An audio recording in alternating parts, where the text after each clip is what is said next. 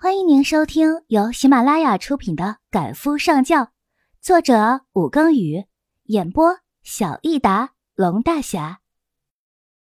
第三十七集。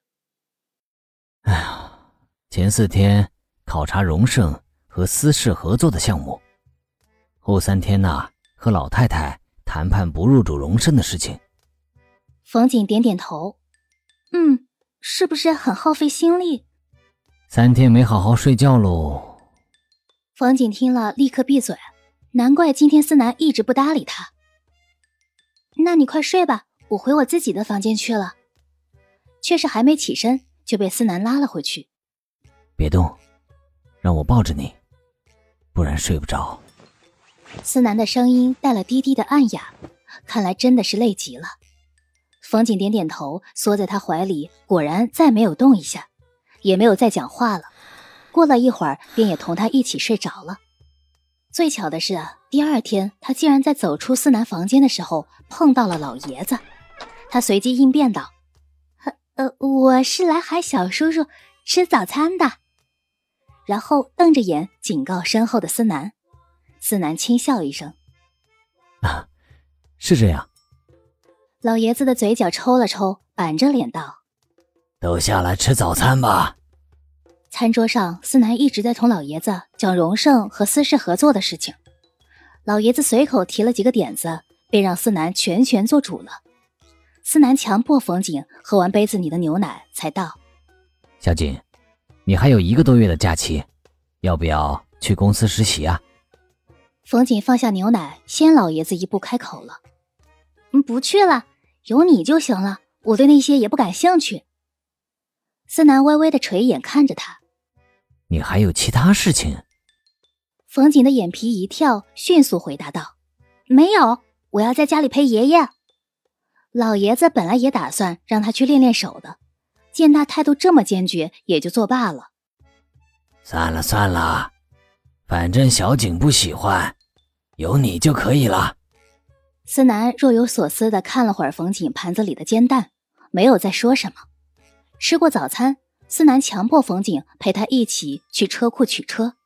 拿了钥匙开锁以后，思南还是回头看了冯景一眼。你确定你没什么事情瞒着我？冯景绷着唇摇摇头。思南点点头。你知道要是被我发现，会是什么下场吗？嗯。冯景肯定且真诚的点头。思南没有再说什么。低头在他唇上咬了一下。我去公司了，乖乖在家待着，出门要告诉我，知道？知道，知道。冯锦此刻可丝毫不敢得罪思南，他说什么便是什么了。不过在思南出门十分钟以后，他也整装出门了。第一天在平静里过去，第二天也在平静里过去，第三天。冯景再次冲上了思南的办公室，当时他正在开会，冯景便在他办公室里等。姚真给他拿了各种时尚杂志，他看得无聊，便用思南的电脑上网。不过他的电脑有密码，他试了他的名字和电话都不管用，然后随手的试了试自己的名字，竟然进去了。而且更让他惊讶的是，电脑桌面竟然是自己的照片。随意的浏览帖子。又过了一个小时，思南依旧没回来。冯景原本的一腔怒火，现在已经熄得差不多了。忽然，思南的手机响起来了。他本来是没打算理会的，但是对方似乎很有毅力，连续打了五分钟。冯景烦不胜烦，四下找了找，然后在他办公桌上的文件夹里翻出了他的电话，皱起眉头，张贝，随手接了起来。思南，晚上一起吃饭，算是谢谢你了。虽然是第三名，但是对我帮助很大。如果只是想感谢的话，还用得着打五分钟吗？一次不接，还不知道对方是什么意思。不用了，他晚上有约。冯景冷着声音道：“你是？”冯景笑了笑：“哼，你猜。”张贝在另一端笑了笑。冯景吧，你们又在一起了。冯景在这边扁扁嘴，谢谢，我们一直在一起。哦，那就先这样了，我还有其他的事情要忙。张贝率先挂了电话，冯锦盯着电话看了两分钟，然后把通话记录消除了，顺便将张贝、于墨还有思倩都丢进了黑名单。这已经不是他第一次干这事儿了，做起来顺手的很。恰在这个时候，思南推门进来了，身后还跟着几个人。几个人看到他蜷着腿坐在思南的椅子上玩电脑，都惊讶了半分钟，才回过神来。冯景恨不得钻进电脑里去，讪笑着看着思南，乖巧的喊了一声：“小叔叔。”啊思南的嘴角抽了抽，对他点点头，然后转身和身后的几个人吩咐了什么之后，礼貌的把对方请了出去。对方一出去，冯锦便跳下椅子，跳到思南身上，扯他的脸：“思南，你又欺负我！”思南挑眉：“我哪欺负你了？”冯锦面色一红，想到昨天夜里他是怎么欺负他的，赶紧从他身上跳下来。你以前说过，无论我想做什么，都支持我的。思南在椅子上坐下来，拍了拍自己的腿，然后点头：“是说过，没错。”冯瑾走上前，跪坐在他腿上：“你说过不会干涉我进娱乐圈的。”思南仔细的想了想：“这个不是我说的。”是你爷爷说的。哎呀，反正当时你的意思就是我想做什么就做什么，不许转移话题。冯锦见他否认，立刻有气了，捏住他的鼻子不让他出气。思南扯下他的手：“是说过，你想工作就工作，想逛街就逛街，想出去玩就出去玩。OK，我都说过。那我就是想进娱乐圈，童飞好不容易才给我求了个女三号来演。”你又在中间捣鬼，现在我只能演个小丫鬟了。冯锦指责他，忽然发现，只要牵扯上他要进娱乐圈的事情，他就会说话不算话。思南被他的腿硌得疼，掐了他的腰，让他坐在自己腿上，下巴放在他肩上。哎呦，我没搞鬼，肯定是导演觉得你演的不好，所以才不让你演的。我也觉得你演的不好。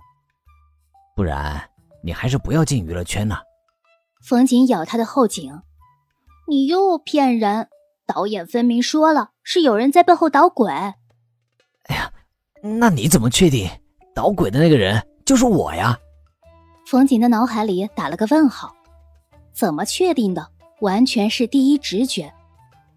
嗯，那那不是你，那还能是谁？哎呀，是你爷爷。思南直接告诉他答案，冯锦推开他张大的嘴巴，怎么也不敢相信。怎么可能？爷爷才是最支持我的那个人，一定是你诬陷爷爷的，对不对？思南含笑看着他，不讲话。冯锦耷拉着脸，扁着嘴。嗯，那是真的了。想到老爷子每次兴高采烈的帮他规划以后的大明星生活，他嘴角抽了又抽。原来最阴险的那个人是他，是他，还是他？其实我也不赞成你进娱乐圈。你是我老婆，在我面前露脸就够了，没必要去全世界面前露脸。思南第一次正式的和他提起这个话题。虽然你爷爷嘴上不说，但是他还是不想你进这个大染缸的。我也是争取之后才给你留下了一个小角色来拍的，所以你别去他面前变。不然呢，你这辈子都和娱乐圈无缘了，知道吗？冯锦本来的雄心壮志，决定回家和老爷子吵一架的激情，瞬间被浇灭了。那你怎么不给我求一个好一点的角色呀？我去演个丫鬟，那不是大材小用吗？思南拿手指弹他的额头，有你就该偷笑了，还挑。随后啊，我给你寻个机会，给你找个露脸多的。你爷爷又不会反对的角色。冯景点点头，勉为其难道：“好吧。”思南又抱了他一会儿，才把他赶到沙发上。你坐那儿等我一会儿，我看完这些文件就带你去吃饭。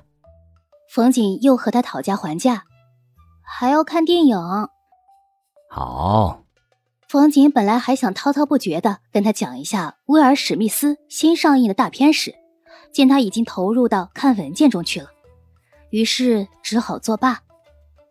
又过了几天，冯景在去剧组的路上碰到了思倩，他只叹了一声倒霉，想绕过路去，却被思倩挡住了。你想干嘛？冯瑾语气不善。思倩冷笑一声：“哼。”你用了什么办法迷倒思南的？教教我。冯瑾白他一眼，此秘术不可外传。思倩收了表情，面无表情的说道：“我要走了，好走不送。”冯景无视他，想转身离开。大概以后都不能再回来了。思南好手段呀，竟然用在了我身上。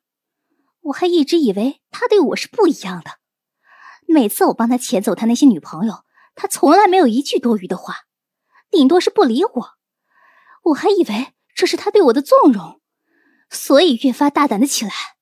后来离开私家，他帮我安排去他朋友那里。你说，他做这么多，难道真的对我没有感情吗？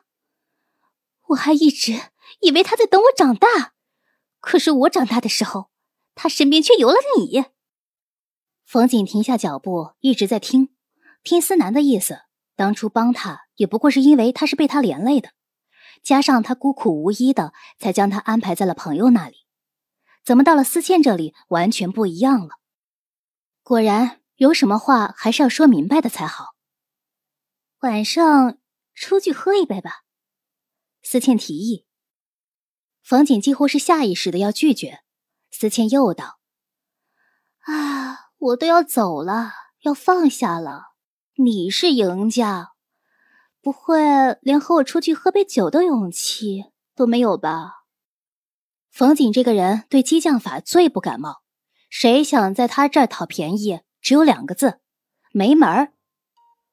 不去。思南说了，要我不要理你。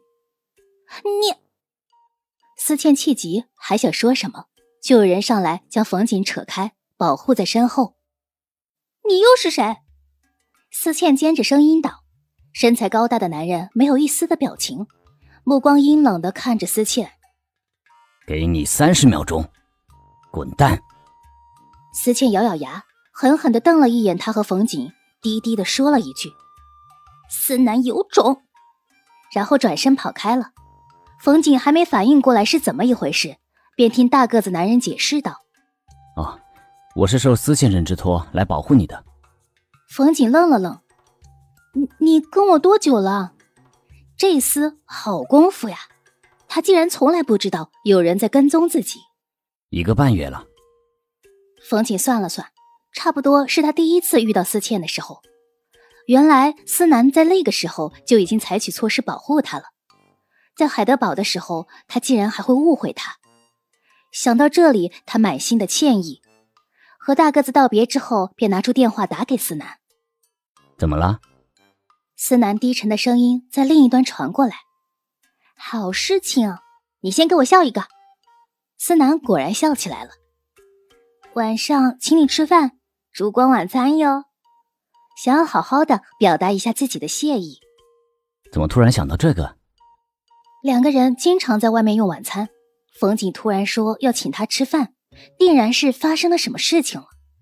冯景有些别扭道：“我刚才遇到思倩了。”思南的声音紧绷起来：“他有没有对你怎么样？”冯景立刻解释道：“嗯，没事没事，他就是要我跟他出去喝一杯。我想到你跟我说的，就拒绝他了。然后他就在那里对我大小声的，突然一个大个子男人就出现了。”思南放下心来。在另一端皱眉道：“这一段时间你还是少出门的好。他这两天就要出国了，以后都不会回来了。”哦，他一直误会你在等他长大，可见你曾经对他的态度如何暧昧。思南叹了一口气：“ 我一个月才和他讲话一两次，谈论的话题永远都是吃饭了没，这也叫暧昧吗？”冯景有些心烦了。哎，不说他了，一个烦人的人。晚上你早点过来接我。思南应了一声，又嘱咐他自己小心，这才挂了电话。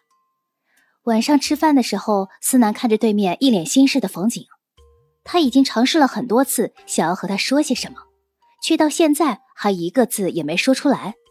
他终于忍不住问道：“想问什么？那个，你有很多朋友吧？上次他见过他同一群人去吃饭，看起来关系很好的样子。”思南挑挑眉，点头道：“嗯，是有一些。那。”你看，我就只有那几个朋友，你都认得的，剩下的话就不用他都说出来了吧？他可不想下次再找不到他的时候，又只能去问姚真了，很没有面子哎。每次都被姚真笑。思南故作不懂，那又怎么样？不过你除了几个宿舍的同学，也没有其他特别要好的朋友吧？冯锦撇撇嘴，那又怎样？我平日给你那么多代金券，就是想让你多交一些朋友，你都用到哪去了？都被潇潇他们拿去送人了呀。冯锦愣了愣，是啊，他有那么多的代金券，为什么都被别人吃掉了？而且还没有人成他的情。思南对此的评价依旧只有一个字：笨。冯锦不在意的扁扁嘴：“你再给我一些就是了，我下个学期啊要致力于发展同学之间的关系。”嗯，无限量提供。冯景绕来绕去的，也没听说他要介绍自己的朋友给他认识的意思，于是这餐饭也吃的没有兴致了。回到家里，便进了自己的房间，顺便反锁。第二天，思南在他门口敲门，他佯装听不到，翻了个身，继续睡觉。思南在门口不急不缓道：“我约了朋友打高尔夫球，他们都要我带上你去，快起来。”吃早饭去了，冯锦立刻起身抱起了被子。思南可真够狡诈的，明明听懂了还装作听不懂，这也就罢了，还私下里安排好了才告诉他。虽然有些恨他，却还是迅速的起床洗漱换衣服，在思南的强迫下吃了一个荷包蛋，喝了一杯牛奶，临走之前还塞了一根玉米给他。坐在车上，冯锦不满道。你以前都带我去好远的地方吃包子的，你现在对我不好了。思南哼哼了两声，拿了个纸袋子扔给他，蟹黄的，尝尝。冯景张大嘴巴，最近思南给他的惊喜实在是太多了。他咬了一口，是他最喜欢的包子铺的味道，离思家老宅至少有半个小时的车程，他竟然开车去那么远的地方给他买早餐。心里除了感动还是感动，递了一个到他嘴边，尝尝。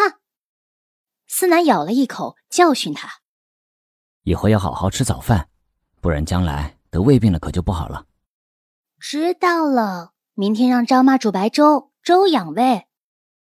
思南点点头。待会儿我们要见的是丛允清、杨红玲，一个是清风地产的接班人，一个是天爱网站的创始人。哦，你不用紧张，都是我从小便认识的。冯锦扯了扯嘴角，才两个，你就只有这两个朋友，比他的还少。思南失笑了，拍拍他的脑瓜子。冯锦这才明白过来，人长大之后，朋友也是要分等级的，而这两个人就是思南朋友链里最高的那一层。他又感动了。思南虽然总是骂他笨。却总是不经意间把所有的好的都给了他。听众朋友，本集播讲完毕，感谢您的收听。